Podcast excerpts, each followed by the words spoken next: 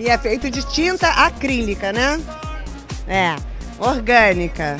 Tudo muito orgânico, muito natureza. E não pode tocar, tá? Don't touch, it's art.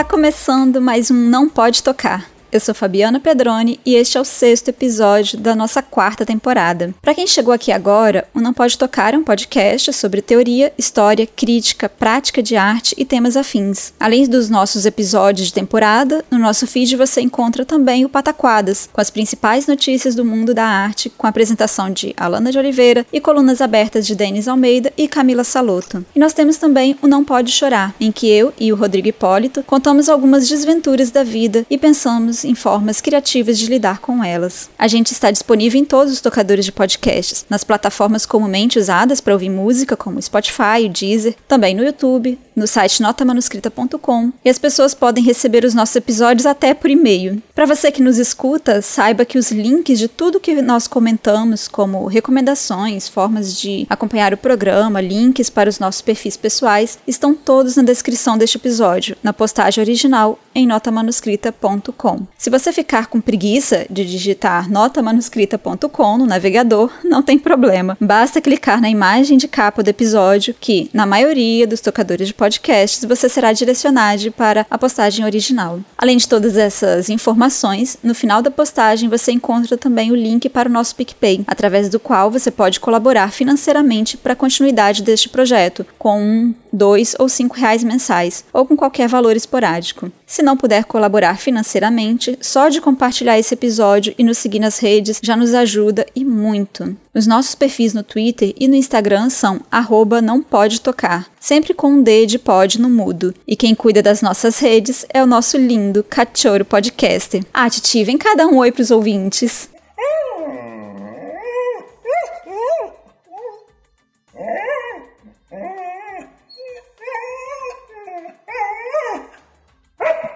Por conta da temática de hoje, nós teremos várias vozes no episódio. A gente aqui do Não Pode Tocar não costuma fazer muito fazer algo que seja temático de feriado, mas algumas discussões no grupo nos levaram a querer muito falar sobre maternidade no Dia das Mães. Em 2019, Camila Saluto e eu gravamos uma conversa para compor o Não Pode Chorar de número 7, que se chamava Como Ficar de Boas com a Maternidade. E de lá para cá, muitas coisas aconteceram, muitas discussões sobre maternidade e vida profissional. Recentemente, em abril, o Lattes, que é a nossa principal é, plataforma né, de currículos de pesquisadores no Brasil, abriu uma nova seção que permite o registro da licença maternidade de pesquisadoras. Essa é uma mudança muito importante para as mulheres cientistas que permite às agências de fomento e empresas compreenderem a desaceleração da produção, obviamente justa e justificável. Para falar sobre essas relações entre vida profissional, vida criativa e maternidade, nós convidamos mães, artistas, pesquisadoras, cientistas, educadoras para falarem sobre como como elas relacionam os processos e rotinas de pesquisa e criação com a vivência como mãe. Bom, bora lá pro episódio.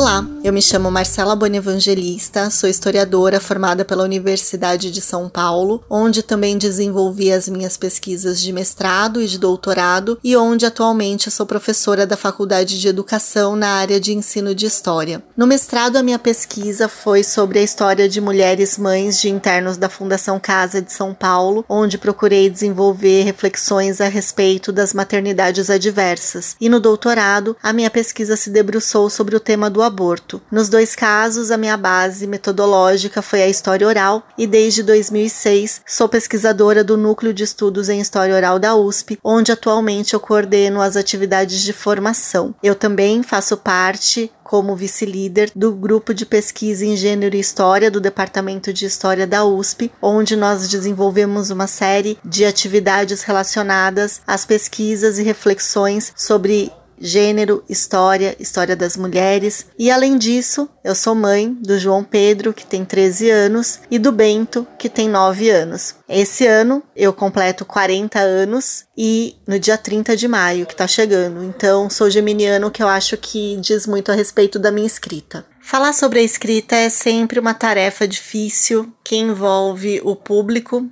e o privado. O público, porque geralmente especialmente para quem vive o universo da academia, nossos escritos estão voltados para leitores já previamente estabelecidos, seja nos casos mais simples de trabalhos acadêmicos que poucas pessoas lerão, às vezes somente um professor, professora, orientadora, orientador, mas também envolve situações em que há a publicização mais ampla desses escritos. No entanto, o momento da elaboração textual se dá no universo privado, geralmente na casa ou para quem tem à disposição algum escritório, se torna um, um ambiente apropriado para esse momento da escrita. Eu na minha trajetória, sempre gostei muito de escrever desde adolescente. E me lembro de escrever nos mais diversos lugares e nas mais diversas situações. E barulho, bagunça nunca foram problemas para mim. Tanto que eu me recordo com muito carinho e até com um pouco de graça é, de momentos em que eu trabalhava no centro da cidade de São Paulo e precisava me deslocar do lugar onde eu moro, que é na periferia de transporte público, então escrevi muitas coisas no nos trens, metrôs e ônibus da cidade, as pessoas sempre me perguntavam: como que você consegue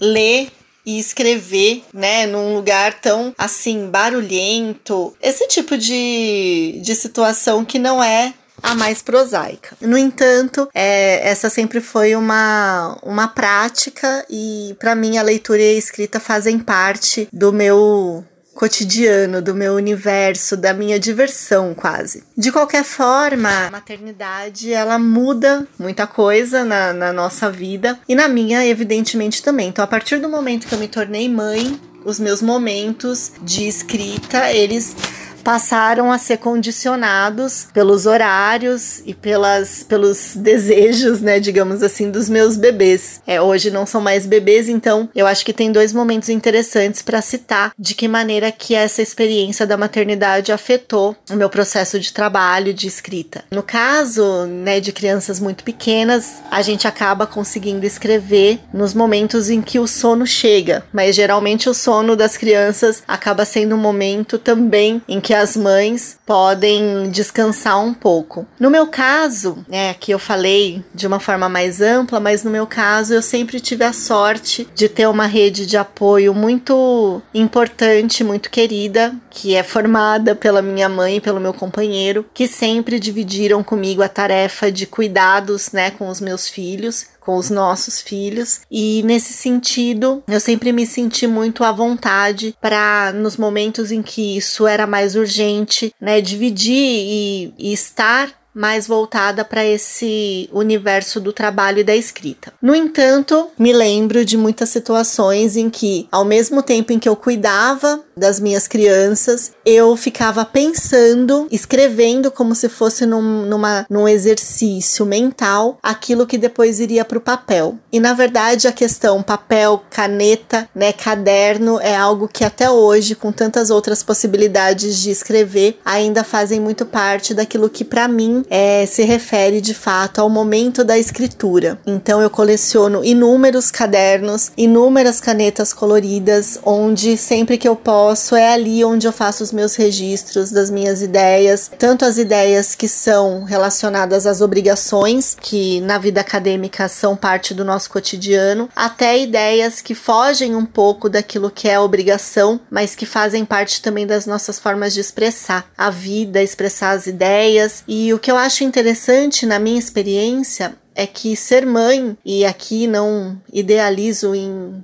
em nenhum momento, né, essa, essa tarefa, essa, essa existência, né, que junta outras existências, mas de fato a gente acaba tendo mais responsabilidades do que teve outrora e acho que isso também nos coloca em situações interessantes é, quando da, da própria produção, né, porque ela, ela diz respeito já não mais a somente nós, mas também as outras pessoas que fazem parte da nossa vida. E acho que no meu caso, é, ter os, os dois meninos também me ajudaram de alguma maneira a ler o mundo de formas diferentes. E especialmente para quem trabalha com história das mulheres e das relações de gênero e com o ensino de história, ter dois filhos homens é, me colocou em diversos momentos em posição de, de pensar a respeito disso, de ser mãe ser mãe de meninos, ser responsável por trazer à tona uma educação que visasse né, a crítica ao machismo, ao patriarcado, à misoginia, e de alguma maneira isso certamente interferiu na minha forma de escrever, nos assuntos que passaram a ser cada vez mais do meu interesse. No mais, com o crescimento dos meninos, é muito bacana que eles também passaram a fazer parte dessa rede de apoio que eu considero que é a minha família quando se refere ao meu trabalho. Então não foram poucas as vezes em que eu tinha que escrever algo porque tinha prazo e, enfim, coisas nesse sentido, de ouvi-los falando, fala baixo que a mãe tá, tá trabalhando, que a mãe tá escrevendo, vamos fazer silêncio. Ou se alguém batia na porta ou ligava, eles faziam né, vezes. E foi para eles, né, que eu dediquei os meus dois livros. É, eles aparecem lá nos agradecimentos, nas dedicatórias, porque de fato eles fazem parte dessa minha história e dessa minha escrita. Hoje em dia, mesmo com os meninos já grandes e né, requerendo menos cuidados mais especiais, mais frequentes, é evidente que ainda, né, os espaços da casa, os momentos de silêncio são sempre menores, até porque eu moro num lugar pequenininho, mas mesmo assim a gente continua tendo essa relação que eu acredito que seja muito positiva de respeito pelo espaço e pelo trabalho, né, uns dos outros. E eu continuo escrevendo loucamente, tendo muitas ideias a partir das vivências que eu tenho com os meus filhos e com as pessoas, né, com quem eu me relaciono. E agora algo que mudou talvez tenha sido, e eu falo isso com um pouco de dor no coração, de, de ter deixado os meus caderninhos e as minhas canetas coloridas de lado para escrever muitas vezes nos blocos de notas do celular ou mesmo direto no computador mas em função do tempo, nem tanto pela maternidade, mas mais pelo acúmulo de responsabilidades e de tarefas com as quais eu acabo me envolvendo, fazem com que eu veja em todos os lugares, em todos os momentos, oportunidades de não deixar passar aquilo que vem como inspiração, aquilo que vem como fonte de criação. E nesse sentido, eu acho que é, faz parte da vida das pessoas que estão né, no, num trabalho que exige momentos de escrita, reconhecer aqueles momentos e espaços que são mais apropriados para conseguir desenvolver aquilo que os pensamentos, aquilo que as demandas pretendem e nos, nos exigem, né? Para finalizar, eu gostaria de agradecer a oportunidade de compartilhar a minha experiência e dizer que, evidentemente, ser mãe não facilita a nossa escrita, no sentido de torná-la mais individualizada, mas pode tornar muito mais plural as maneiras de ler o mundo e de registrá-lo. Até mais!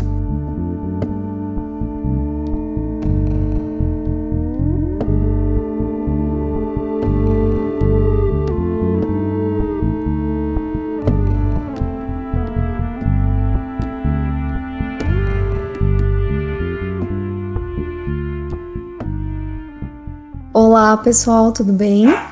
Primeiramente, obrigada pelo convite para participar do episódio. Eu me chamo Ana Margonato e sou uma advogada que hoje em dia é escritora. E a maternidade tem tudo a ver com essa transição de carreira na minha vida. A escrita sempre se fez presente, mas foi só depois da chegada da maternidade que eu realmente assumi essa pulsão que eu tinha com a escrita. Então hoje me considero uma escritora e sou mãe da Isis. Para vocês me encontrarem nas redes No Instagram você me encontra no arroba um conto contado por mim e no meu blog www.umcontocontadopormim.com.br. Agora, respondendo a pergunta de vocês, como eu já falei anteriormente, né, a escrita, a, a minha carreira, né, hoje em dia, ela, ela foi impulsionada depois da chegada da maternidade, então eu acho que no meu processo de criação, de pesquisa, a maternidade ela tem um, uma ambivalência gigantesca, assim, porque assim como ela é, ela impulsiona os processos criativos para mim, é, eu, eu passei a ter uma visão da escrita e de, de, de vida mesmo, assim, muito diferente depois da chegada da maternidade. Então, constantemente é, um, é uma fonte inesgotável de, de, de criatividade. Para mim, muito, muitos dos meus escritos são com um olhar para a maternidade e, ao mesmo tempo, é, a, a função, né, que é o maternar, assim, no dia a dia, me impede em inúmeros momentos que eu consiga exercer a escrita, né. Então, é, eu fico 24 horas com a, com a minha filha aqui, hoje em dia ela tem 3 anos de idade, Brasil, né, não tem escola, enfim, no, nesse momento, e, e, é bastante desafiador, assim, conseguir conciliar todo esse processo, é, conseguir se concentrar muitas vezes mesmo, ter uma, uma sequência, um, um tempo de, de raciocínio lógico ali para o que você está escrevendo. Então, é, eu estou no processo de desenvolvimento do meu primeiro livro, é, e em algumas semanas assim eu consigo escrever pouquíssimas coisas, sabe? Porque é, é preciso ali, não todo escritor, né, mas eu pelo menos preciso de um, de um silêncio, de um, de uma concentração maior para muitas coisas que eu, que eu estou escrevendo. E, e com a maternidade com criança o tempo todo com você ali é muito difícil conseguir isso. Então é um malabarismo enorme aqui para mim mesmo conseguir conciliar o, o, meu processo criativo com a, a maternidade e ao mesmo tempo é ela quem traz inúmeras inspirações para mim. Então é é esse, é, essa ambivalência gigantesca aí que, que a maternidade tem na minha vida hoje em dia. E, e eu acredito que cada vez mais, assim, eu consigo é, trabalhar essa, essa questão e ver que o, a maternidade, ela é política, né, em todos os, os seus aspectos, assim, tudo tudo é voltado para a forma como a gente se organiza com o mundo e como o, o mundo organiza junto com a gente em relação à a, a maternidade, ao cuidado, a quem cuida e quem, quem tem toda a responsabilidade sobre o, o cuidar. Eu acho que é isso, gente. Um abraço, obrigada.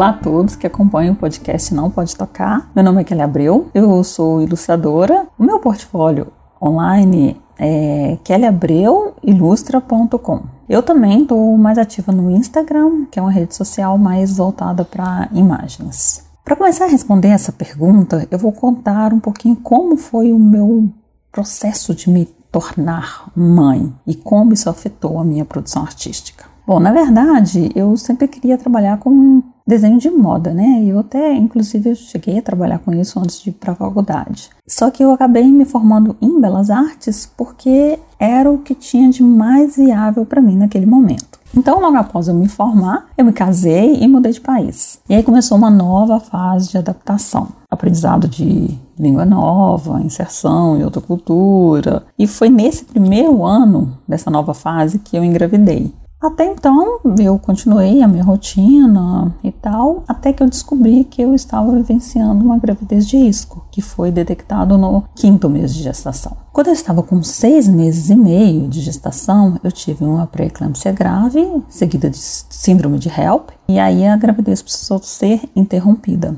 A minha filha foi entubada, levada para UTI, E aí, nesse momento, eu vivi a, a fase mais difícil da minha vida. Eu estava fisicamente e emocionalmente debilitada. Naquele momento, havia muitas incertezas. E eu estava vivendo numa espécie de stand-by, sabe? Eu, minha mente hum, não estava ali presente. Estava presente fisicamente, mas a minha mente não. Quando a minha filha finalmente veio para casa, depois de quase três meses, começou um novo processo, porque aí eu não contava mais com o apoio da equipe médica que tinha no hospital. Ela veio para casa com um aparelho que media os batimentos cardíacos e o nível de, saturação de oxigênio. Eu tive que aprender a fazer manobra de ressuscitação. O número de telefone de emergência ficava sempre colado ao lado do berço dela, para caso algo acontecesse, eu precisaria precisaria, enquanto eu fazia os procedimentos, eu precisaria ligar imediatamente para a emergência. Então ali eu tinha uma única certeza, que eu não era mais eu. Eu era ali o único ser responsável por manter a minha vida, minha filha viva. Por sorte, os meus pais vieram, né, ficaram um tempinho aqui comigo. Do contrário, acho que eu teria surtado muito. Então, tendo visto todo esse cenário, é, que envolveu gravidez e o início dos primeiros anos da vida da minha filha, já dá para imaginar que nada mais ocupava a minha mente a não ser aquele serzinho ali. Foi só quando ela começou a frequentar a escolinha, por volta de três anos e meio, por aí, que eu comecei a também voltar a pensar em mim como pessoa. E aí eu comecei a voltar a desenhar. No início era bem timidamente, assim, eu tinha vergonha de postar os meus desenhos, porque como eu fiquei muito tempo parada, eu me sentia para trás, eu sentia que eu, eu tinha ficado para trás. Muitos dos meus colegas que formaram comigo, eles já estavam muito mais avançados nas, nas suas carreiras, os trabalhos artísticos deles já estavam muito mais avançados e eu estava ali, como se eu tivesse andado para trás. E foi também nesse período que eu descobri um maravilhoso mundo dos livros infantis. Eu descobri que existe uma produção artística maravilhosa dentro dos livros ditos para crianças. É através dos livros que a criança tem, na maioria das vezes, o primeiro contato com as artes visuais. E é uma arte que é ali pensada para ela. É, existe uma produção riquíssima dentro desse universo. E a cada novo livro eu me envolvia mais. A cada novos ilustradores que eu conhecia, mais eu ficava encantada com o trabalho daquelas pessoas. Então, dentro de um grupo desses de mães, eu conheci a primeira pessoa com quem eu tive a oportunidade de fazer algo nessa direção. Ela era escritora e estava procurando por uma ilustradora. Então, a gente resolveu fechar uma parceria. Só que, por diversos outros motivos, esse projeto ficou engavetado. Era um livro bilíngue e a gente estava tendo bastante dificuldade com a, a tradução porque é bem difícil você fazer tradução. Não dá para fazer uma tradução literal de um texto que é poético. As ilustrações estavam todas prontas, mas a gente não conseguia levar adiante. Então esse projeto ficou engavetado. Ele e agora a gente retomou, inclusive, nós retomamos o projeto. Eu refiz todas as ilustrações e a gente vai lançar ele em breve. Enquanto isso, eu continuei a desenhar e fazer outros trabalhos. No meu trabalho, Existem diversos momentos em que eu ilustro as brincadeiras da, da, minha filha. Ela e a minha vivência como mãe estão muito presentes ali no que eu faço. Ao mesmo tempo que, por ela, eu precisei dar uma pausa na minha produção artística, foi também por ela e por causa dela que eu me encontrei na ilustração infantil. Ela e todo esse universo infantil são minhas maiores fontes de inspiração.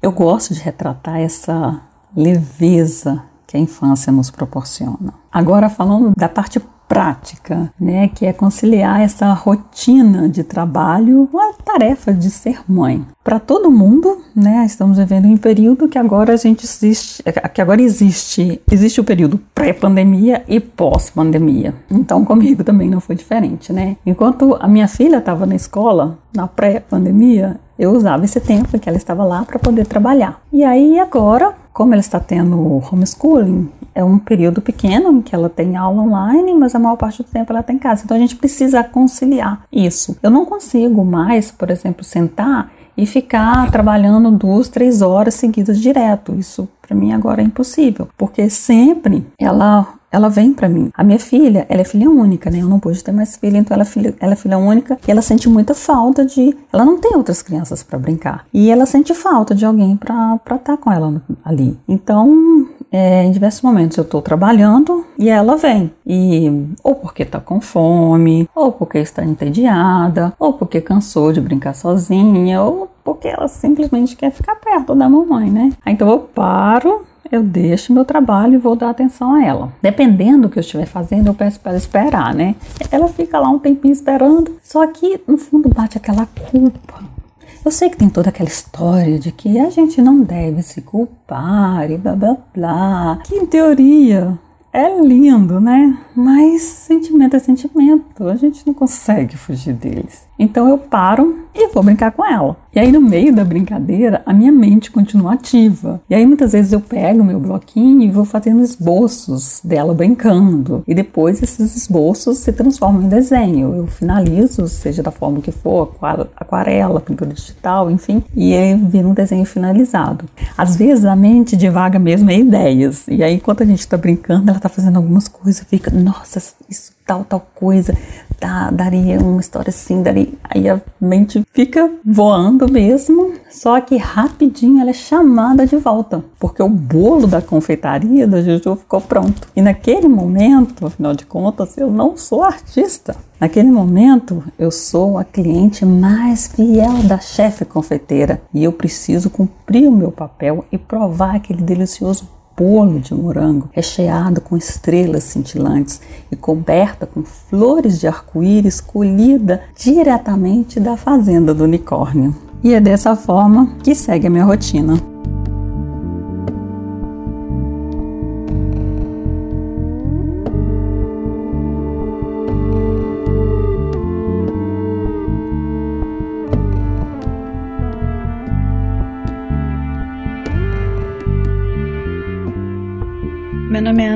Pimenta, eu sou doutora em planejamento ambiental e eu tô aqui para falar um pouquinho sobre os meus processos e rotinas de pesquisa, como que eles se relacionam com a minha rotina, a minha vivência como mãe. A vivência que eu tive de pesquisa com filhos foi meu doutorado, que meu filho nasceu no fim do meu segundo ano de doutorado e minha filha no finzinho do, do doutorado. Eu tava, eu defendi com no fim do segundo trimestre de gravidez. Quando eu engravidei, eu achava que seria um ótimo momento, porque, bom, numa vida de pesquisa e de trabalhos de consultoria, eu nunca tinha muito uma coisa certa, um salário fixo, um emprego estável. Então, quando eu me vi com uma bolsa de quatro anos, Bom, minha primeira gravidez não foi planejada, foi muito querida, muito bem-vinda. Quando eu vi que eu tinha quatro anos de uma certa estabilidade, eu falei, ah, bastante tempo, né? Então é uma época boa. E também eu sou acadêmica, eu não tenho que bater ponto, eu não tenho horário certo para estar no trabalho e tal. O meu então namorado, atual marido, também é acadêmico, então a gente pensou que uma rotina flexível seria muito tranquilo para a gente cuidar do bebê e que depois que ele tivesse um pouco maior, as coisas voltariam todas ao normal. Hoje eu acho muita graça dessa inocência nossa. Eu acho que o grande erro ali foi pensar que a gente muda, né? A cabeça muda completamente depois que tem filho. A gente teve uma certa dificuldade de conseguir uma assistência aqui para cuidar da criança. A gente mora na Alemanha atualmente. Minha família tá toda no Brasil e era só a gente. Nunca tivemos rede de apoio para ajudar na criação da criança. E quando foi preciso voltar ao trabalho, eu tive, acho que agora já são seis meses, mas naquela época, 2015, 2016, eram só quatro meses de extensão no prazo de defesa, no prazo de bolsa. Na Alemanha, as, a, a maioria das mães que eu conheço, principalmente na academia, tiram um ano de licença. E eu não podia. E o sistema não é muito pronto, não é muito capacitado para receber crianças tão pequenas. Então, creche não conseguia vaga, era só depois de, principalmente depois de um ano. É, babá, eu lembro que eu olhei, minha bolsa iria inteira para uma babá que ficasse cuidando dele. Era, foi uma época bem complicada de pensar como que a gente vai cuidar dessa criança e continuar o trabalho. Por fim, consegui uma cuidadora de meio período e foi foi quando eu consegui retomar o trabalho. Mas aí foi quando essa realidade me impactou de ver que minha cabeça era outra, eu era outra pessoa. A concentração que eu tinha, a dedicação que eu tinha para minha pesquisa antes era agora dividida com meu filho. E aquela coisa de que Antes era sábado, era domingo, era de noite, era qualquer horário que fosse. Eu tinha, podia tirar para resolver alguma coisa, para terminar uma coisa que não tinha feito durante a semana, para fazer mais uma análise, para fazer alguma coisa na minha pesquisa que precisasse. E eu não tinha mais esse tempo, não tinha mais essa disponibilidade. Meu filho demorou muito a começar a dormir bem, então eu tava sempre cansada, sem dormir, chegava no fim do dia exausta por não ter dormido na noite anterior, por ter passado metade do dia lidando com pesquisa, outra metade do dia casa e criança. Foi muito difícil conseguir voltar a ser uma acadêmica. Eu acho que não é. Assim, tenho várias, eu conheço várias pessoas, tenho várias amigas que tiveram uma vivência diferente, mas para mim retomar e voltar à vida de pesquisadora levou quase que uns dois anos para eu conseguir me ver como uma profissional também. Esse reencontro com o meu trabalho demorou, enquanto meu filho era muito pequeno, foi doloroso, porque se eu não estava dedicando a minha pesquisa, eu me sentia mal, e se eu não estava me dedicando ao meu filho, eu me sentia mal. Então eram as duas coisas que eu tinha que fazer o tempo todo, e se eu não fizesse, eu achava que tinha alguma coisa faltando. Então era aquela eterna culpa de não estar tá fazendo bastante. É, eu tive muita sorte de contar com apoio do meu orientador aqui, que sempre, sempre, sempre foi super paciente, super. Todas as vezes que eu precisava, tipo, eu, antes de ser tão comum, eu fazia home office sempre que precisava, não tinha nenhuma objeção a isso, quanto a isso. A Universidade Alemã me ajudou, eu, eu consegui uma extensão do prazo de defesa, mas não uma extensão da bolsa. E aí, na Universidade Alemã, tem um setor que é especializado em igualdade de gêneros e oportunidades de, para, para famílias. Então, são pessoas que têm, ou mulheres que têm filhos durante o doutorado ou o mestrado, ou que, por exemplo, precisam cuidar de um familiar, ou qualquer pessoa que precisa cuidar e atrasa o, a conclusão do, do trabalho por causa disso, eles oferecem uma bolsa para complementar, para você conseguir terminar o seu projeto. E eu tive esse apoio para conseguir essa bolsa, mas mesmo assim, no fim do meu doutorado foi sem bolsa.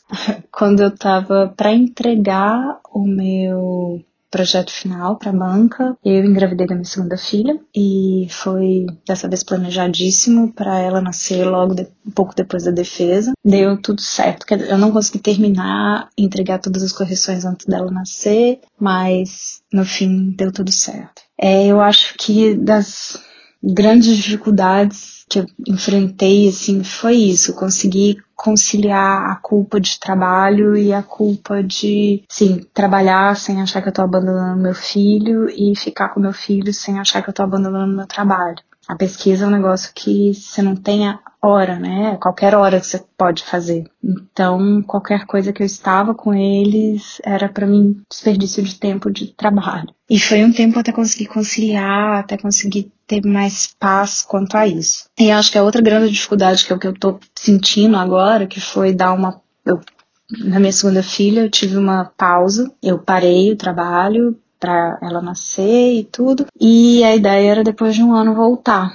Só que a volta ao mercado de trabalho também tem sido uma coisa um pouco sofrida, um pouco difícil. Parece que a impressão que eu tenho é que o tempo que eu fiquei em casa com os meus filhos, né, porque também veio pandemia e os dois ficaram em casa, então o tempo que eu fiquei em casa com eles, eu me desatualizei, que eu fiquei completamente por fora do que que estava sendo desenvolvido, do que estava sendo falado, do que estava sendo conversado na minha área, aplicado e que agora eu tô completamente fora da realidade de pesquisa atual. É muito difícil, tanto pela minha insegurança do que eu sei ou do que eu posso fazer, quanto, assim, de ver vagas que eu acho que eu me encaixo. Então agora Tudo bem que é, em 2020, 2021, a pandemia dificultou muito, diminuíram muitas oportunidades de trabalho com pesquisas, pesquisas reduziram, na minha área pelo menos, mas também eu sinto um pouco isso, que eu perdi um tempo de, de trabalho, não considero um tempo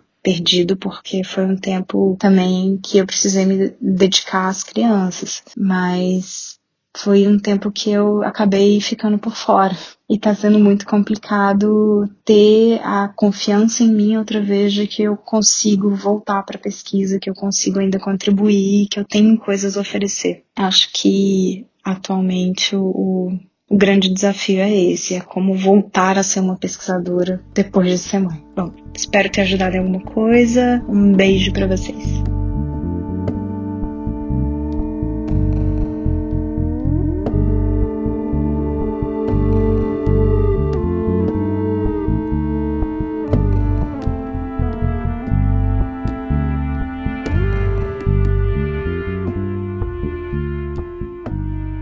Primeiro eu quero agradecer o convite, estou super feliz em poder falar sobre esse tema que é tão desafiador, né? Da maternidade, a pesquisa, o processo criativo, que é muito frutífero, apesar de ser bastante árduo, né? Bom, eu vou começar me apresentando.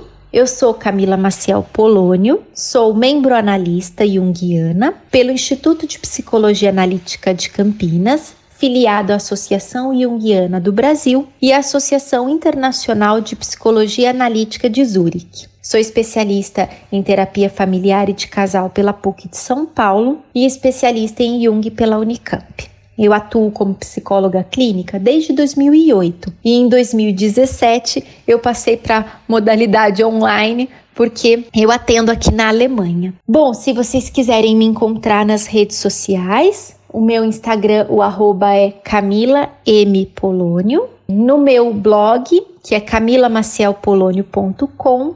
E no YouTube, Camila Polônio. Bom, gente, vamos ao tema. Eu vou tentar fazer uma, um é, fazer um traçado do meu percurso como profissional para chegar nesse momento, na minha última pesquisa, que foi sobre a caça às bruxas, é no período da Inquisição aqui na Alemanha, né? Então eu vou contar um pouquinho como foi esse percurso até a chegada de, desse projeto de pesquisa e o Marco Antônio, meu filho, que hoje agora em julho completa nove anos, como ele foi é, participando de todo esse fluxo. Eu vou fazer uma linha do tempo para ficar mais fácil de entender o meu percurso e a entrada do Marco Antônio nessa nessa aventura da escrita. Eu sempre me interessei pelo tema do feminino. Eu me formei em 2008, em julho. Em agosto, eu dei início à minha especialização em Jung, lá na Unicamp. E essa especialização ela dura um pouco mais de um ano. E ali eu escrevi o meu primeiro artigo sobre trabalhando o tema do feminino, que foi sobre a Maísa Matarazzo, que eu apresentei no congresso em Curitiba, e o título do trabalho era Maísa Matarazzo, a maternidade e o feminino criativo. Eu não era mãe, né? Eu fui até questionada pela banca, isso que eu era muito nova. Ela, a, a, mulher me perguntou: "Você é tão jovem, né? O que que te fez querer falar sobre a maternidade e o feminino na personagem da Maísa Matarazzo, né? Na mulher dela. E eu falei para ela, eu não sei, porque eu tenho muito da, dos temas eles vão surgindo através dos meus sonhos, né? E eu fui mergulhando. Quando eu estava lá em Curitiba, no congresso, eu sonhei com o livro, daquele livro de capa azul chamado Clarice. Eu não tinha visto esse livro ainda em nenhuma livraria. E eu passo, passei em frente a uma livraria e vi o livro e falei: Caraca, eu sonhei com esse livro. Acho que eu vou falar sobre a Clarice Lispector. E mal sabia eu que eu ia entrar nesse tema da Clarice quando eu comecei a minha especialização em terapia familiar e de casal. Pois bem, em 2011 eu já estava né, na PUC eu fui escrever sobre a maldição familiar em Clarice Lispector, que era um olhar sobre a transgeracionalidade da vida dela, né? E fui apresentar esse trabalho em Curitiba. A PUC eu fiquei três anos fazendo essa especialização. No último ano eu estava grávida e resolvi falar sobre a Leila Diniz, que também apareceu num sonho. Eu tive um sonho com ela andando na praia e aí eu falei, cara, agora é hora da Leila, né? E eu grávida, fui estudar a história dela, aí que eu soube que ela tinha sido a primeira mulher a, a, a colocar a barriga de fora na praia, né? E aí em 2012 eu apresentei um artigo que num congresso congresso que era Leila Diniz, um olhar para a transgressão do corpo e da identidade da mulher brasileira. Esse seria o meu trabalho de conclusão da PUC, né? Mas eu peguei um fragmento dele para o congresso. Mal sabia eu, isso em junho, que em julho o Marco Antônio nasceria com 33 semanas. Eu estava terminando esse trabalho, ele nasceu e eu fiquei lá com ele um mês na UTI, cuidando da vida dele, né? passando por todos os todas as angústias que vocês podem imaginar. Em agosto ele foi para casa, dia 4 de agosto. Eu tinha que voltar para PUC porque era o último semestre da especialização. Eu ainda consegui ficar mais um mês em casa e minha mãe me ajudando muito para conseguir finalizar, né? Acho que essa união fez, me deu força, né, para terminar aquele último semestre, concluir. E em 2013 eu dei início à minha formação de analista lá no, no, Instituto de Campinas, de Psicologia Analítica de Campinas, no IPAC. Eu comecei a formação e a formação ela é, são algumas etapas. Nessa primeira etapa são três anos de seminário e eu mergulhada tanto nesse início da maternidade, com um filho muito pequenininho, quanto estudar Jung na profundidade e passar por toda a experiência da formação. Em 2016 eu concluí essa primeira etapa né, dos seminários e em 2017 a gente veio para a Alemanha. Mas foi muito interessante porque em 2015, 2016 eu já vinha pensando, né, sobre o que, que eu ia escrever. E eu tive um sonho que eu escrevia que eu me encontrava com uma senhora e essa senhora falava para mim assim: "Você já leu Maleus Maleficaram?" E eu olhando aquela cara tipo, hã? Não sei o que é isso. Aí ela me entrega o livro e fala: "No final você vai ver que nada sobrou, tudo foi queimado. Nenhuma mulher, nenhuma mulher restou, tudo foi queimado. E eu falei, vou falar sobre as bruxas, sobre as mulheres queimadas na época da Inquisição e nem sonhava com a possibilidade de vir para a Alemanha. Em 2017, quando a gente chegou aqui em maio, dia 22 de maio de 2017, Marco Antônio estava com 4 para 5 anos e eu vim com os meus livros embaixo do braço e falando, bom, vou começar a estudar aqui, né? Mal sabia eu o que estava por vir. Mais uma coisa, né? Processo de adaptação, uma língua completamente estranha, tinha nada de alemão, absolutamente nada, e um filho muito pequeno. E naquele momento, em julho, é, eu estava no grupo de literatura da Associação Jungiana do Brasil e estávamos construindo um artigo que seria apresentado no congresso sobre o poema O Muro, do Manuel de Barros. E o Marco Antônio entrou no escritório da minha casa e falou: Mamãe, o que você está fazendo? E eu disse para ele: Ah, estou aqui construindo uma fala, filho. E li o poema, o poema para ele. Aí ele falou: posso participar? Aí eu dei uma risada, tipo, ah, né, pode. Aí ele falou: Eu vou mandar o áudio dele falando que bonitinho. Ele falou: O, o teto do prédio é mais alto. Se você ver, não acredite, porque não é o um mundo. E essa fala dele foi para o Congresso, saiu no, na, no Cadernos Jungianos, na, numa parte da análise dos coordenadores do, do grupo de literatura, da percepção sutil da criança, né, do quanto a criança ela consegue captar. E ali eu fui dando espaço para trabalhar a questão da, da, da caça às bruxas. Quando eu comecei a estudar a partir dali, eu dei um pouco uma pausa no meu trabalho, diminuí a intensidade, não totalmente, mas eu diminuí, para começar a ler, porque é muito denso a leitura sobre a caça às bruxas, sobre o período de Inquisição. Eu mergulhei demais no período da Idade Média e o Marco Antônio sempre participando disso de alguma forma. De repente, no meio da leitura, eu descubro, eu vou percebendo que aqui na Alemanha, na cidade de Würzburg, Bamberg, as mulheres foram muitas mulheres mortas, muitas mulheres mortas. Em Bamberg, sobraram duas mulheres no período da caça às bruxas e o Marco Antônio participando disso e de alguma forma ele foi desconstruindo a ideia de que a mulher, que a bruxa é aquele personagem da história do conto de fadas e ele foi construindo junto comigo essa percepção, ele foi no processo de visita de todas as cidades, de Würzburg, Bamberg. quando a gente chegou lá, eu descobri, uma mulher falou pra gente que não tinha nada, que nada ali tinha sobrado. Lembram do sonho que eu contei? Que nada tinha sobrado. E que tinha um monumento na cidade de Bamberg que uma artista plástica tinha feito em 2015 em homenagem a essas mulheres que tinham ido pra fogueira. Mas que tinha uma torre numa Dorf ali que se chama Zion E a gente saiu e foi para essa para essa DOF, visitamos essa torre. Lá dentro é muito impressionante que quando você entra, eles conservaram isso, você escuta a simulação dos gritos das mulheres sendo presas e queimadas. E ali o Marco Antônio me falou: "Nossa, mamãe, é, porque é muito impactante, né? Eu nem imaginava que era aquilo. Ele falou para mim: as pessoas achavam que as mulheres eram bruxas, mas elas não eram bruxas. Elas eram mulheres que sabiam muito da natureza, que conheciam muito das plantas, mas os homens maus, ele falou, não deixavam elas serem assim. E eles matavam as bruxas, mas as bruxas não existiram. E aí eu fui percebendo quanto é esse mergulho na escrita e tanto tempo que ele me viu escrevendo e falando disso incessantemente, as ruínas aqui em Garmisch, de um lugar também, porque aí a gente foi encontrando vários pontos aqui na região de lugares onde elas foram presas e queimadas ele foi construindo, né, junto comigo, todo esse percurso. E hoje eu posso conversar com ele e a gente conversa sobre essa tortura e, e tudo que é, as mulheres vivem até hoje, o massacre, o quanto as mulheres são ainda vítimas de, de violência. É, é, eu fui entendendo aquela pergunta lá do primeiro trabalho da Maísa, quando a moça da banca me perguntou por que da maternidade, e sendo mãe de um menino, eu fui percebendo que maternar não é só você educar, né, para que aquela criança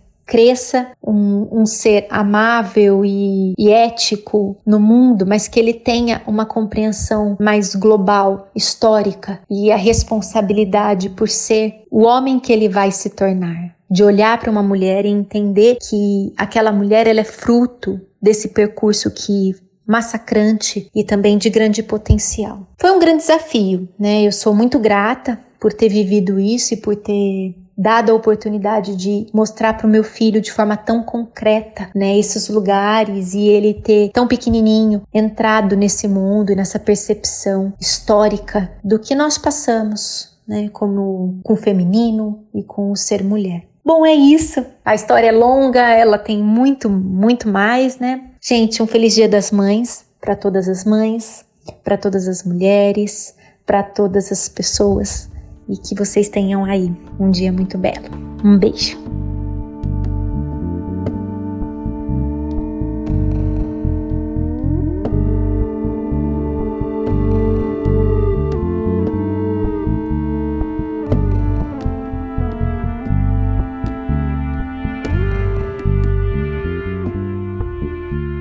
Oi, pessoal, aqui é Camila Saloto. Eu acho que eu já sou figurinha conhecida aqui do Não Pode Tocar, não é mesmo? Eu participo aqui da coluna aberta do Pataquadas, onde sempre pelas madrugadas eu faço algumas divagações, às vezes que eu me pergunto se tem muito nexo. E, bom, eu moro na Alemanha. Aqui na Alemanha, eu já moro aqui há mais de 14 anos é, por aí, 14 anos. Eu cheguei aqui em dezembro de 2006 e eu estudei aqui, eu fiz meu bacharelado em Ciências da Comunicação História da Arte, mas História da Arte era mais para a área de filme e fotografia. Como mestrado, eu tinha muita vontade de ou seguir para a área de cinema ou fazer algo voltado assim para esse lado mais artístico. E aí eu consegui uma vaga lá na Bauhaus em Weimar então lá eu fiz. É, a gente tem que ostentar as poucas coisas da vida, né, gente? Por isso eu sempre encho a boca para falar da Bauhaus, porque eu amei estudar lá e são uma das poucas coisas que eu posso ostentar na minha vida. Então, eu estudei na Bauhaus é, Media Art, Media Design, hum, artes midiáticas, tem que traduzir. E bem, foi uma experiência muito interessante, porque quando eu terminei o meu curso eu fiquei completamente perdida, porque eu participei de tantas coisas interessantes na faculdade, e aí eu decidi então seguir um pouco na fotografia comercial mesmo, para ver para onde que eu ia. E logo depois eu engravidei. E aí após a minha gravidez, eu resolvi que eu queria mergulhar de cabeça nessa coisa da maternidade, de estar com a minha filha e tal. E aí vem um outro outro ponto de um período meu pré-Alemanha. Eu sempre escrevi muito, então, assim, eu, eu era aquela aluna que eh, tinha um excelente conhecimento de português, era uma das minhas matérias prediletas, eu gostava muito de escrever sempre. Durante a, a adolescência, né, a gente passa por, por coisas muito difíceis, acho que grande parte das pessoas que escuta que o, Não Pode Tocar tem também aí, talvez, muitas memórias traumáticas de uma infância difícil, de luta e tudo mais. A escrita, ela foi aquele caminho que surgiu surgiu para mim para conseguir abstrair ou talvez para conseguir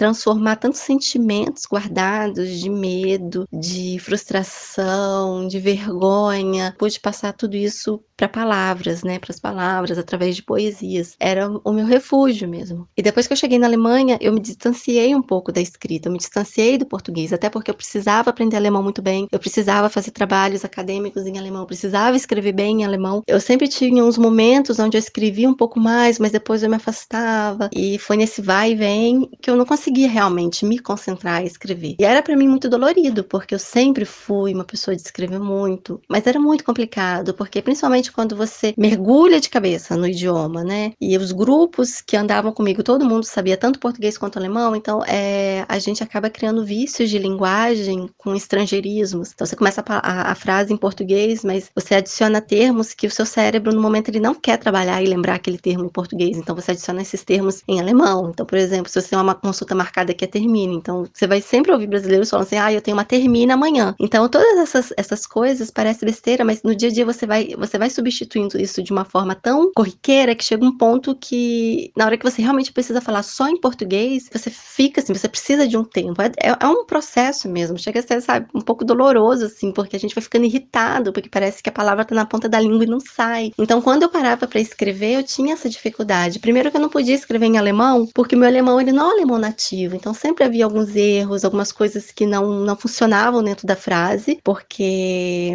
é, eu tentava pensar então em alemão, e mesmo se eu traduzisse para português não ia fazer sentido algumas, algumas coisas que eu escrevia, e escrever em português sempre acontecia isso, de me faltarem as palavras, então eu tinha uma ideia do que eu queria escrever, mas de tanto ficar procurando as palavras, eu perdia, eu perdi o texto, sabe? Eu perdi a ideia, eu já não lembrava mais sobre o que eu queria escrever, porque eu fiquei presa tentando lembrar palavras. E aí chegou um ponto que eu me distanciei realmente, assim, do idioma. Justamente por isso eu fui também procurar trabalho dentro dessa área mais artística, de fotografia, de outras coisas que não dependessem do idioma, não dependessem, não dependessem de uma língua. E aí veio a gravidez, veio a gestação, que eu decidi que eu, que eu iria é, educar meus filhos. Na verdade, era só minha filha, né? Eu tava grávida de um menino, que eu queria educar minha filha é, de forma bilíngue. E aí foi o grande desafio para mim, que já começou desde a maternidade, desde a da gestação, de começar a falar só em português, de me acostumar a manter o português como uma língua minha, como uma língua que eu quero passar para frente. Então eu voltei a ouvir bastante músicas cantigas de roda em português, comecei a ler os livrinhos em português para ela ainda na barriga. E aí foi um processo que o português foi voltando para mim. E aí nessa época que minha filha nasceu, é, saiu um livro que era de uma organização lá em Ena, que eu fiz parte e eu escrevi um conto do Saci para esse livro. Em 2016 eu tive esse livro em mãos e foi uma sensação tão tão arrebatadora assim, sabe, de ver a obra pronta, né, de ver aquele trabalho que eu fiz em 2008, eu tinha acabado de chegar na Alemanha, estava no processo ainda de aprender alemão e tal. Então foi como assim se eu me reconectasse com aquela pessoa que estava lá atrás ainda e que tinha ainda aquela coisa da escrita muito forte. E aí eu Falei com o moço da editora, com o dono da editora, que é uma editora bilíngue, que tem ENA também. O livro foi, foi publicado por essa editora, a Clandestino. E a gente, enfim, ele falou: olha, eu falei para ele de um projeto que eu tinha na universidade. Ele falou: olha, escreve e a gente vai ver, vai escrevendo, vai me mandando, eu vou mandando feedback e daqui uns dois, três anos a gente tem a possibilidade de voltar a fazer a publicação. Mas ainda assim eu enrolei bastante. Depois eu fiquei grávida, eu, eu tive uma perda de bebê, eu fiquei grávida de novo, então assim demorou para eu me concentrar e falar: não, agora eu vou sentar e eu quero escrever. Aconteceu que em 2019 foi quando eu realmente tomei essa decisão. Meu filho não tinha nenhum ano ainda, meu segundo filho. Eu estava ainda num turbilhão com criança em casa o dia inteiro, porque a gente se mudou de cidade, minha filha não tinha creche, então tinha que cuidar de duas crianças, mas ainda assim eu tinha uma vontade, um desejo de escrever muito forte. Então eu continuei trabalhando nessa história infantil, que até hoje não está pronta, e eu passei a ser um pouco mais ativa no Instagram. Eu comecei a postar algumas poesias no Instagram, isso foi em 2020, no começo de 2020. E aí veio a pandemia. Então, durante a pandemia, por seis meses, eu postei todos os dias algumas poesias, que eu falava que era um projeto, era um projeto chamado Bom Dia com Poesia. E depois que meus avós se foram, minha avó principalmente por causa do coronavírus, é, eu fui ao chão, muita coisa perdeu o sentido. Eu tenho muito disso de quando é algo assim, sabe, de vida ou morte, quando alguém morre, quando as coisas, é, eu preciso fazer o rebalanceamento da minha vida e eu não consigo pensar de forma estratégica, eu não consigo pensar, não, mas agora eu vou continuar a escrever. Então eu fiz uma pausa com a escrita e eu passei a estudar. Eu fiz cursos de escrita criativa, eu comprei livros, eu mergulhei muito dentro desse processo da escrita criativa, que é inclusive, né, o episódio, o último episódio Não Pode Tocar foi sobre isso. E a escrita criativa, ela me salvou, assim. E eu continuo continuo agora dentro desse processo. Eu publiquei um livro depois no fim do ano passado, em janeiro foi quando eu Falei para todo mundo, gente, publiquei, que é um livro chamado Feliz por um Tris. Hoje, domingo, quando lançar esse episódio, até amanhã na segunda-feira, quem quiser procurar pelo livro Feliz por um Tris, é um livro de poesias que está no Amazon, ele tá gratuito até segunda-feira, mas se você tá ouvindo isso depois, você não vai poder mais comprar, mas se quiser comprar ele pelo valor normal, pode. Mas até segunda-feira, o livro Feliz por um Tris, ele tá gratuito, ele tem a revisão da Fabiana Pedroni, inclusive. Então, esse livro, ele, ele surgiu disso, assim, ele surgiu dentro desse projeto projeto, que foi um projeto do Instagram. E agora eu tô trabalhando num, numa nova história, num novo livro. Quero, é uma história que se passa no Espírito Santo, em Vitória, no Espírito Santo, que é uma maneira de eu resgatar um pouco as minhas raízes, principalmente depois da perda dos meus avós, eu senti que eu precisava disso. E aí a maternidade, ela veio como essa, essa minha reconexão com o meu idioma, essa minha reconexão com isso que faz, que me completa, assim, que é algo que faz parte de mim, que é a escrita, e algo que me faz muito bem. Porém, assim, assim, veio um desejo muito forte de escrever. E aí eu vivo nesse paradoxo, porque ao mesmo tempo que a universidade, que a maternidade me uniu com esse universo da escrita, me reuniu, ela também me afasta, porque a gente tá no meio da pandemia, não é sempre que eu posso mandar a minminha filha para creche, principalmente quando estão as duas crianças em casa. Eu não paro um minuto, eu tô sempre tendo que separar brigas a cada dois minutos. Eu sei, assim, às vezes eu falo, ah, a cada cinco minutos eu sou interrompida, mas eu fico percebendo, assim, que eu fico escutando música e às vezes durante uma música música que tem dois, três minutos, eu sou chamada três vezes. Então é muita loucura. Você tem que dar conta de alimentar crianças, você tem que dar conta de vestir, você tem que botar as crianças para brincarem, é, brincar com elas, sair um pouco lá fora para elas terem um ar fresco, para elas se movimentarem, para elas terem uma visão mais ampla do mundo, porque não faz bem você ficar só vendo paredes à sua frente. Então tudo isso é um desafio muito grande, muito grande. Por muito tempo eu estava conseguindo acordar cedo, mas agora ainda veio questões de saúde ainda, então eu não tenho essa possibilidade agora de acordar acordar mais cedo, tipo 4 horas, 4 e meia da manhã,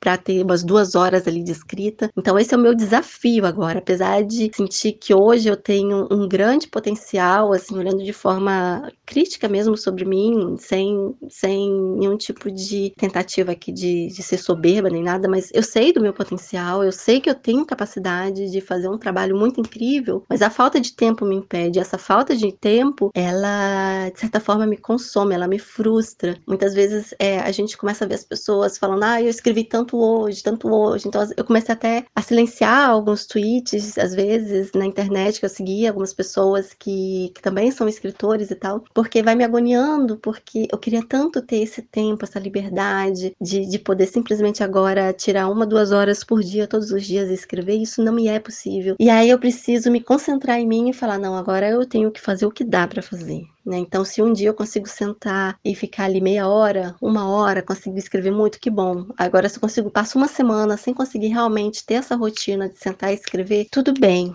tudo bem, eu sei que a rotina é muito importante, mas no momento isso para mim não é possível. Então eu aceito isso e seja o que Deus quiser. Mas é isso, gente. Eu tô nesse processo, nessa caminhada com a escrita, vivendo aqui sem rede de apoio, que é bastante difícil, você não tem ninguém que possa te ajudar, ainda no meio de uma pandemia, porque mesmo se fosse possível, né, seria um, é um momento que não dá pra gente ter muito contato com outras pessoas, então esse isolamento, essa pandemia, a maternidade e os desejos que que a gente tem, as vontades que a gente tem de, de fazer, de produzir, ficam, é como se fosse várias frentes, assim, de luta dentro da gente. Mas a gente segue confiante que uma hora as coisas vão caminhar, na hora certas coisas vão acontecer, a gente segura em esperança, em fé no que há, que eu acho que de outra maneira a gente enlouqueceria. E eu não quero fazer parte da estatística de escritoras que, que ficam malucas, que, que se suicidam. Tem um livro que eu leio, que eu, que eu tenho lido, que é muito interessante, que fala sobre né, a quantidade de mulheres que, em, durante a história, que ou enlouqueceram ou se suicidaram, porque a escrita é uma responsabilidade muito grande. A escrita, além de ser um chamado, ela para nós mulheres parece que ela é um sonho distante, porque é muito difícil a gente conseguir se concentrar, a gente ter o nosso lugar de trabalho, a gente ter o nosso tempo, né? A maternidade, tudo que vem com a maternidade, parece que vem para nos afastar de todas as, as, as autorrealizações, né? Na escrita em tantas outras áreas. Então, é realmente bem difícil bem, é uma luta mesmo, mas é que bom que nós somos mulheres e eu acho que o que define uma mulher aqui não é o que está também na nossa certidão de nascimento, mas essa nossa força de apesar de tudo a gente seguir e, e tentar e continuar e lutar por aquilo que a gente gosta. É essa a minha relação aqui com a escrita e com a maternidade. Ultrapassei um pouco tempo. Muito obrigada por tudo, né? Por essa por esse acolhimento aqui na família do Não Pode Tocar. Obrigada a vocês ouvintes que estão sempre aí dando feedbacks na, das colunas e tudo mais. E a gente segue, além de, de escrever, a gente ainda segue sendo colunista aqui desse podcast tão maravilhoso. Um grande abraço para vocês, gente.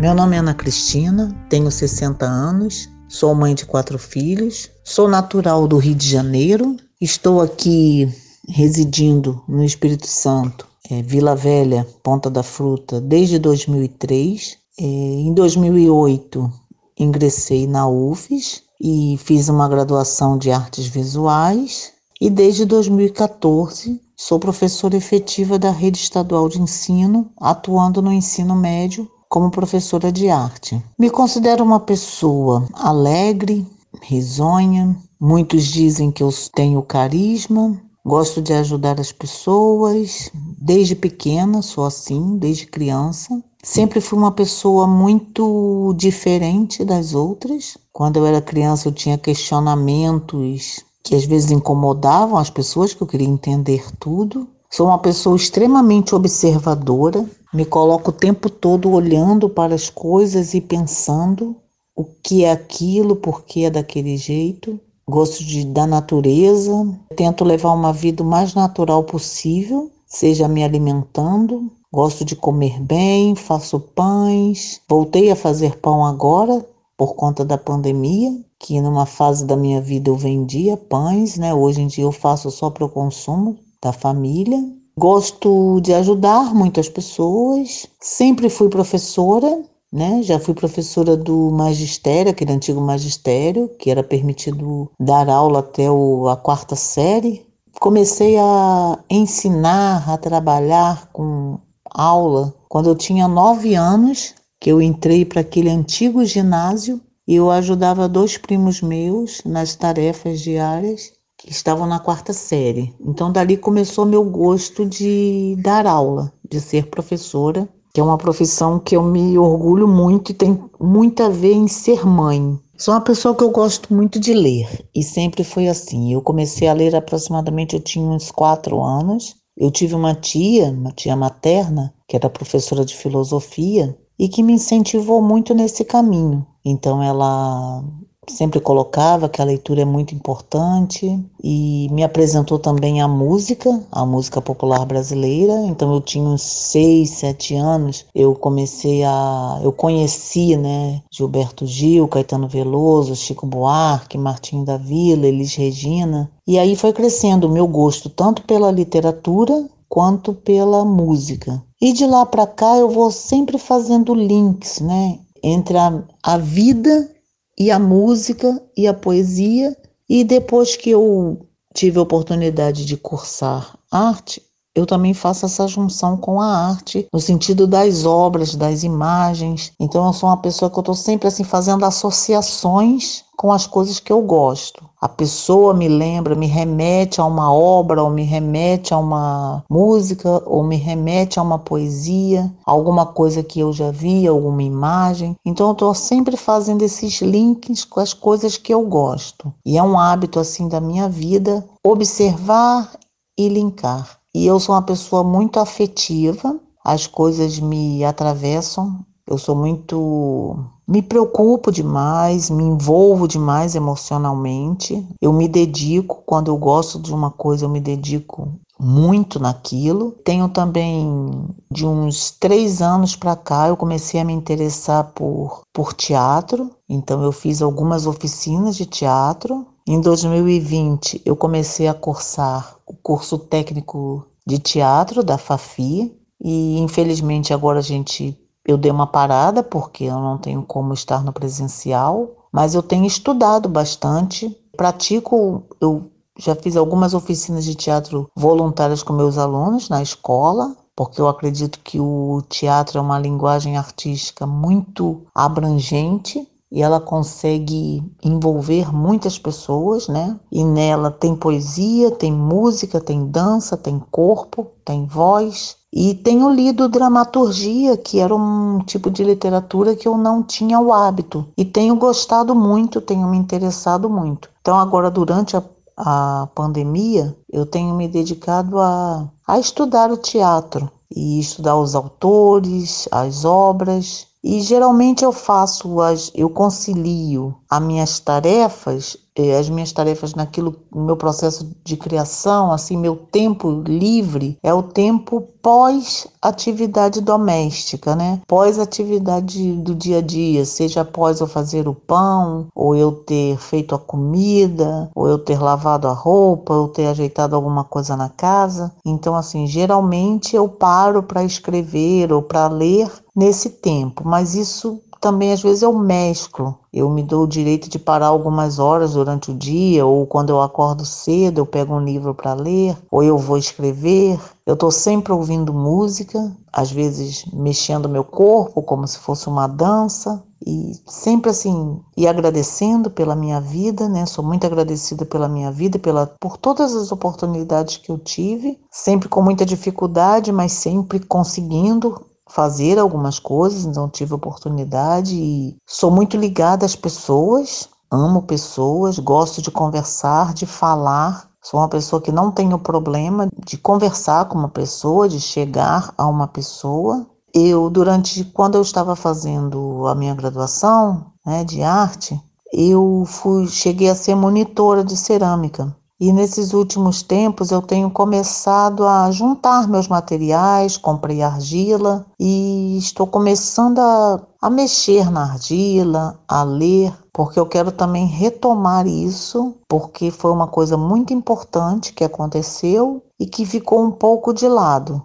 e que agora eu quero retomar que está me dando prazer. Eu tenho tentado fazer aquilo que me dá vontade de fazer assistido espetáculos, gosto de assistir filmes, né, filmes que eu acho interessante assim, filmes que me são agradáveis no sentido de que me acrescentem alguma coisa. E é isso. Pensando agora nessa relação da cerâmica, da argila, eu vejo que tudo isso está meio que interligado, está conectado, porque fazer, trabalhar com argila é como se você estivesse fazendo um pão. Você prepara a massa, você escolhe o sabor, você tira as bolhas, você coloca para assar, você vê o recheio, você vê o tempo, você vê o forno, é a matéria, é o barro, é a plasticidade, é o movimento, são as mãos, são os elementos, são a natureza, é o espaço. Então tudo isso está interligado. E aí vem aquela ideia de mãe, de cuidar da terra, da natureza, do próximo, a atenção, o olhar atento para aquilo que está se fazendo. Uma das coisas que eu tenho observado agora, nesse momento que a gente está vivendo, eu tenho procurado ser menos rígida, comigo, porque eu era uma pessoa muito assim de cumprir horário, querer que as coisas acontecessem do meu jeito, e eu estou vendo que não é bem assim, que tem que ser feito uma coisa de cada vez, dentro do que é possível, aquilo que não é possível vamos deixar para outro dia, aquilo que não nos cabe. Tenho procurado fazer coisas que me agradem, coisas que me deem prazer, aquilo que eu vejo que vai me acrescentar, aquilo que eu vejo que vai me trazer fazer que vai somar alguma coisa comigo, procuro me afastar daquilo que me faz mal. Tenho trabalhado também no quintal, mexido em plantas. Então é como se o cuidar da terra, o cuidar do barro, o cuidar do pão, o cuidar das mínimas coisas, né? Mas tudo dentro de um tempo, sem cobrança, sem rigidez, sem regras muito bem definidas, dentro daquilo que é possível, dentro que, é, daquilo que cabe. Eu tinha o hábito de me cobrar muito, uma perfeição, uma entrega de data, e agora eu tenho sido mais suave, sido mais leve. Isso está me fazendo bem nesse momento. Então, tenho ouvido música, tenho tentado descansar, tenho tentado me permitir coisas que antes não me eram possíveis. Né? E assim, isso tem me tem feito muito bem. Né? Eu tenho, eu sinto que eu estou uma pessoa mais agradável, menos cobradora, menos. Eu era muito, eu cobrava demais, queria que as coisas acontecessem do meu jeito, né? E eu vejo que a arte, ela é uma potência. É uma força muito grande, né? E através da arte a gente vai, vai conseguindo mesclar a vida, vai levando, você vai vendo uma coisa, vai vendo outra, vai pensando, vai folheando um livro, vai lendo um trecho e você vai vivendo, vai seguindo um caminho. Você vai fazendo aquilo que é possível ao momento. É isso que eu tenho procurado fazer. Fazer as coisas que são possíveis serem feitas.